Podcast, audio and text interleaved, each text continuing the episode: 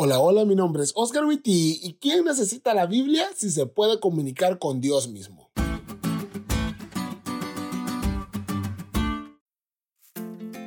Antes de que quites el podcast por lo que acabo de decir, déjame te explico. El día de hoy vamos a hablar acerca del misticismo. El misticismo, aunque es un término complejo que encierra una gran variedad de ideas, desde una perspectiva religiosa, la palabra implica la unión de la persona con lo divino o absoluto, en algún tipo de experiencia espiritual o trance. Muchos hemos estado cerca de personas que creen en esto aunque no lo digan abiertamente o no estén familiarizadas con el término. Por ejemplo, Hace un tiempo atrás, cuando aún estaba en la secundaria, recuerdo que tenía una vecina que pertenecía a una iglesia ella, aunque no estaba casada, vivía con un hombre. Y una vez mientras platicábamos y hablábamos acerca de la ley de Dios, ella dijo que no estaba en pecado porque Dios le había revelado a ella que debía vivir con él. ¡Qué locura! Claramente su experiencia sobrenatural, y obvio lo digo entre comillas, había hecho que ella no necesitara, obvio también entre comillas, la Biblia. Porque tenía un mensaje más nuevo de parte de Dios para ella. De nuevo, ¡Qué locura!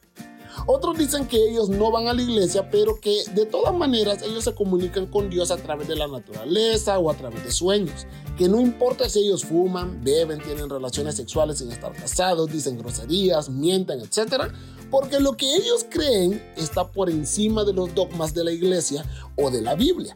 Lo que importa es lo que Dios les revela a ellos. Para ellos, tal como dice la lección, los sentimientos y el gusto personales terminan siendo el criterio para interpretar las escrituras o hasta para rechazar de plano lo que la Biblia enseña claramente. Mucho ojo aquí, ¿eh?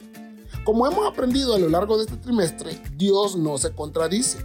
Nunca ningún profeta a quien Dios le habló audiblemente o en sueños dijo algo que no estuviera en concordancia con las escrituras claro que importa lo que la Biblia dice acerca de la manera como te conduces.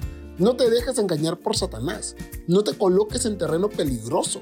La Biblia hoy, en el 2022, sigue estando tan vigente como la única regla de fe y práctica para el que cree en Jesús. ¿De veras quieres comunicarte con Dios mismo? Entonces abre tu Biblia